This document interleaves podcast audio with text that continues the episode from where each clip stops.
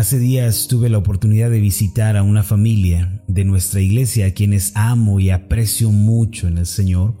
Aquel día tuve la oportunidad de escuchar sus inquietudes, sus dudas, sus necesidades. Además, el Señor me permitió compartirles algunas promesas de la palabra y orar junto a ellos.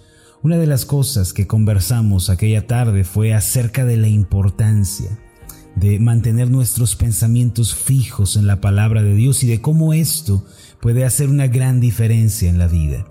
Yo le señalé algo que casi siempre estoy diciendo a nuestra congregación, que la victoria o la derrota dependen directamente del lugar en donde se encuentran apoyados nuestros pensamientos. Mis amados, si pensamos correctamente, entonces seremos guiados por el Señor y no habrá obstáculo que no podamos superar. Sin embargo, si fallamos en este aspecto tan importante de la vida cristiana, el desánimo y la frustración avanzarán en nuestra vida y quedaremos postrados junto al camino. Casi al final de mi visita, la hermana, quien es una de las viudas de la iglesia, me dijo, Pastor, todos los días usted envía una palabra para interiorizar y yo la escribo en un post-it junto con el versículo de la meditación del día. Después pego mi papelito en mi pared de oración. Enseguida que me dijo esto, subió a su recámara y bajó un pliego enorme de varios metros en el que estaban pegados todos los versículos y las frases de interiorizar que yo he compartido. La verdad, esto me sorprendió y causó un gran impacto en mí. Esta hermana, desde que llegó a la iglesia, ha experimentado una tremenda transformación, pasando de la amargura, la tristeza, el dolor a una vida de fe, esperanza y amor en Cristo. aunque ella ha tenido que atravesar momentos críticos en su vida desde que conoció a Cristo, ha salido victoriosa una y otra vez, como aquella roca que emerge luego de que las olas han caído violentas sobre ella. A través de aquella experiencia que tuve esa tarde, pude darme cuenta de que la mentalidad no es algo que debamos tomarnos a la ligera. Si siempre estamos pensando en la palabra de Dios, si la interiorizamos, si la reflexionamos, si tan solo dejamos la mentalidad terrenal y ascendemos a la mentalidad celestial, podremos salir victoriosos. Lo cierto es que la mentalidad juega un papel importante y determinante en la vida de fe. Para nosotros, Ascender no es un mero concepto, sino un estilo de vida en el que la palabra de Dios nos renueva y nos fortalece para enfrentar las adversidades. Dios nos invita a todos nosotros a vivir una vida ascendente en la que cada día más nos vamos ajustando a sus propios pensamientos. Hoy quiero compartir con ustedes uno de los aspectos de la mentalidad celestial que debe desarrollarse en nosotros. Cada creyente, por medio de la oración y la meditación en la palabra de Dios, debe adquirir una mentalidad que no tiene temor a la aflicción, sino que la enfrenta con esperanza y fe. Todos tenemos aflicciones y problemas en el día a día. Todos sufrimos por alguna situación, nos vemos obstaculizados por algún problema, todos lloramos por alguna situación, sin embargo los hijos de Dios tenemos la convicción de que las aflicciones y problemas encierran un propósito de bendición para nosotros. No solo eso, creemos también que Dios nos acompaña y que está con nosotros en medio de los valles oscuros de la vida. En relación a lo anterior, tener la mentalidad celestial equivale a decir, no temo a la aflicción, pues Dios está conmigo y Él tiene un propósito en medio de esto que estoy viviendo. Nuestra mentalidad dice que Dios está conformándonos a la imagen de su Hijo Cristo a través de cada problema y aflicción que vamos enfrentando en la vida. Esta es la mentalidad que debemos desarrollar el día de hoy. Un proverbio hebreo muy antiguo dice, aún en la más densa oscuridad, la luz de una luciérnaga es el fin de las tinieblas. Este dicho se refiere a que en medio de las aflicciones, en medio de la tempestad, en medio de la oscuridad amarga, si logramos concebir esperanza, entonces podemos transformar nuestro destino por más que éste parezca oscuro y adverso. Y significa que por más que atravesemos un momento de dolor o una crisis, un poco de esperanza hace la diferencia entre la vida y la muerte. Cualquier persona puede vivir una vida nueva si tan solo descubre la esperanza en Dios a pesar de la desesperanza oscura que atraviesa. La esperanza es como una semilla que nosotros sembramos el día de hoy y que produce un milagro el día de mañana. Y la esperanza más preciosa es aquella que nace en medio de la oscura noche de la adversidad. Por tanto, no tema a la aflicción, no tema a la adversidad que usted está enfrentando. Nick Boyachik es un predicador evangélico que nació en 1982 en Australia. Para sorpresa de todos, nació sin extremidades, eh, es decir, sin brazos y piernas, y desde el principio su vida fue muy complicada. A la edad de 17 años intentó suicidarse porque decía que era un saco de problemas que no tenía ningún valor. Él, al no tener piernas y brazos, se sentía sumamente inferior y pensaba que era un error del Creador. Un día escuchó el Evangelio en una cruzada evangelística y se sintió sumamente conmovido. Ese día, cuando el predicador hizo la invitación, él entregó su vida a Cristo. Sin embargo, la depresión y la amargura con las que él batallaba no se fueron de inmediato. Todavía luchaba con un complejo de inferioridad y tenía pensamientos suicidas.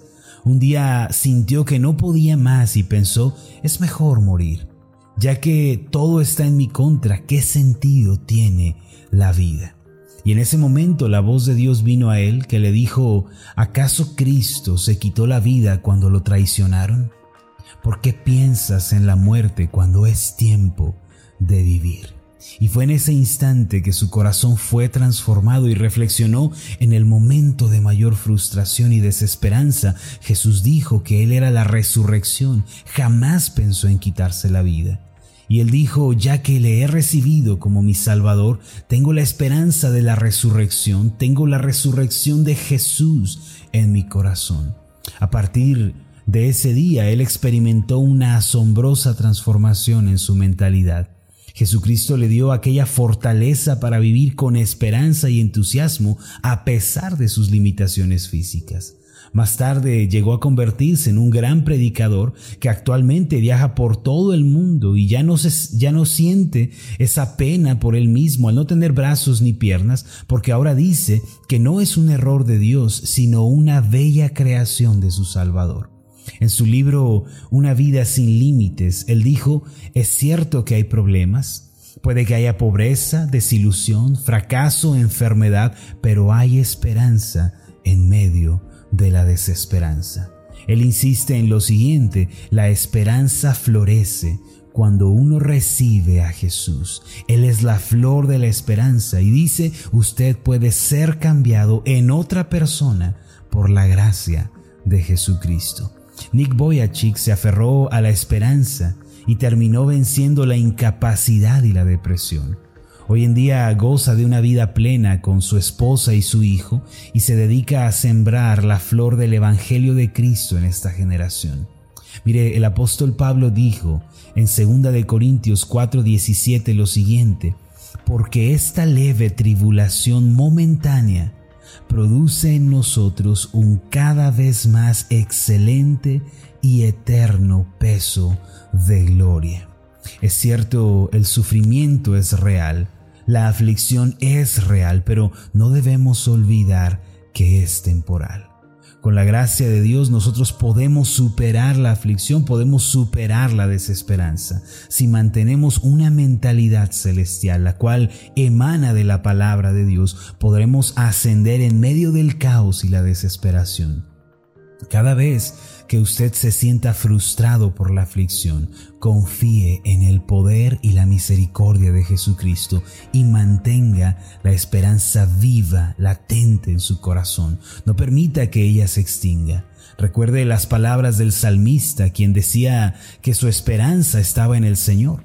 En el Salmo 91, versículos 1 y 2, él escribió lo siguiente, El que habita al abrigo del Altísimo morará bajo la sombra del Omnipotente.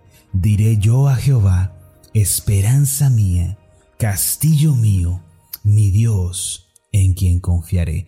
Esta es la mentalidad que nosotros debemos tener, mis amados. Jesucristo es nuestra gran esperanza en esta vida. Por más que atravesemos un momento de dolor o de crisis, un poco de esperanza, recuerde esto, hace la diferencia entre la vida y la muerte.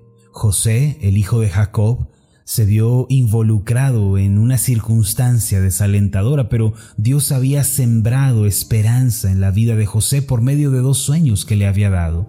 José en consecuencia pensó, a pesar de que de que tengo una situación en mi contra y a pesar de todo lo que pueda suceder en mi vida, ciertamente la esperanza dará su fruto algún día.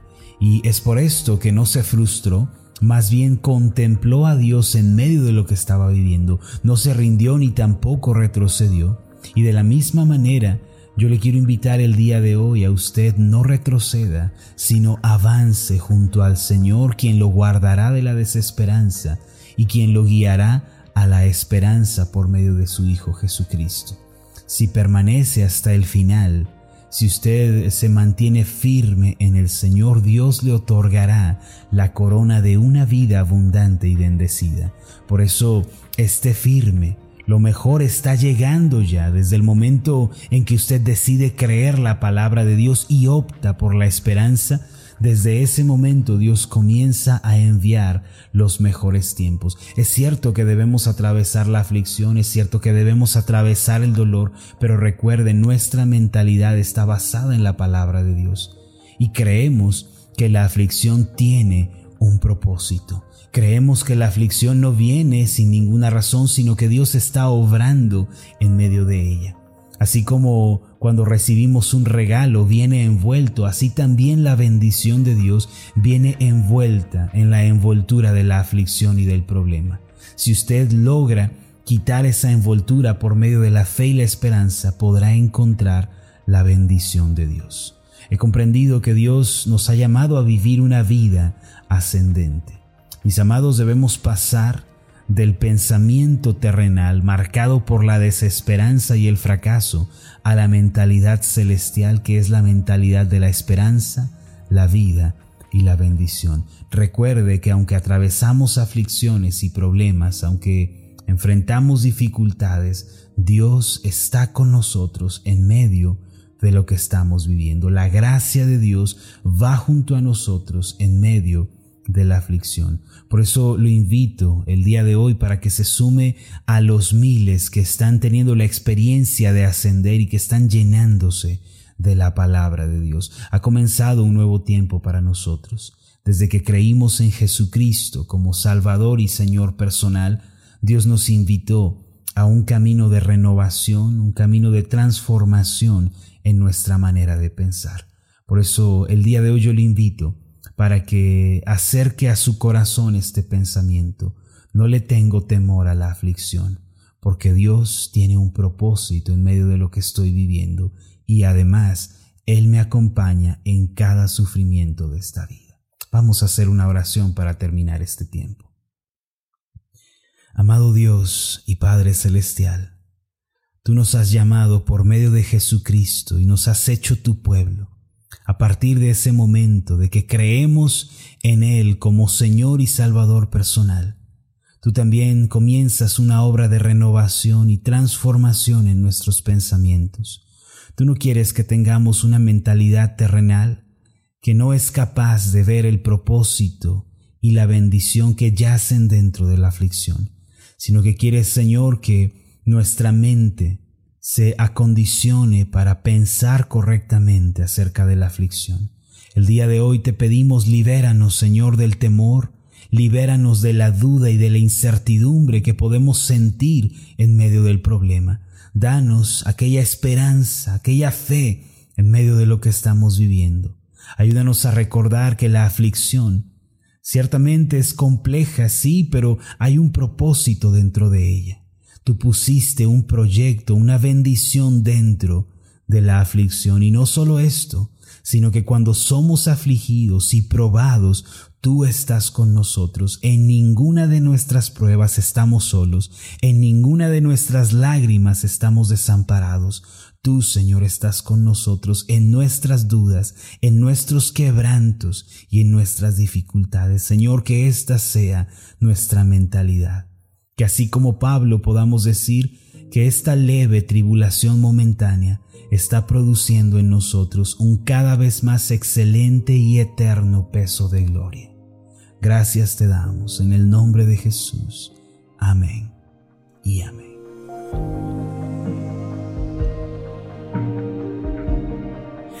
Mi nombre es Marlon Corona, soy el pastor de la iglesia Ascender en la ciudad de Zapopan, Jalisco, en México. Le agradezco mucho por haberme seguido con esta meditación. Mi oración siempre es que usted sea prosperado en todas las cosas y goce de una buena salud, así como prospera en su alma. Lo invito a que ore por las meditaciones Ascender y le pregunte a Dios cómo puede usted ser de bendición para este ministerio. Las meditaciones Ascender son impulsadas y apoyadas por nuestros oyentes. Reciba un fuerte abrazo de mi parte. Que Dios le bendiga. Hasta la próxima.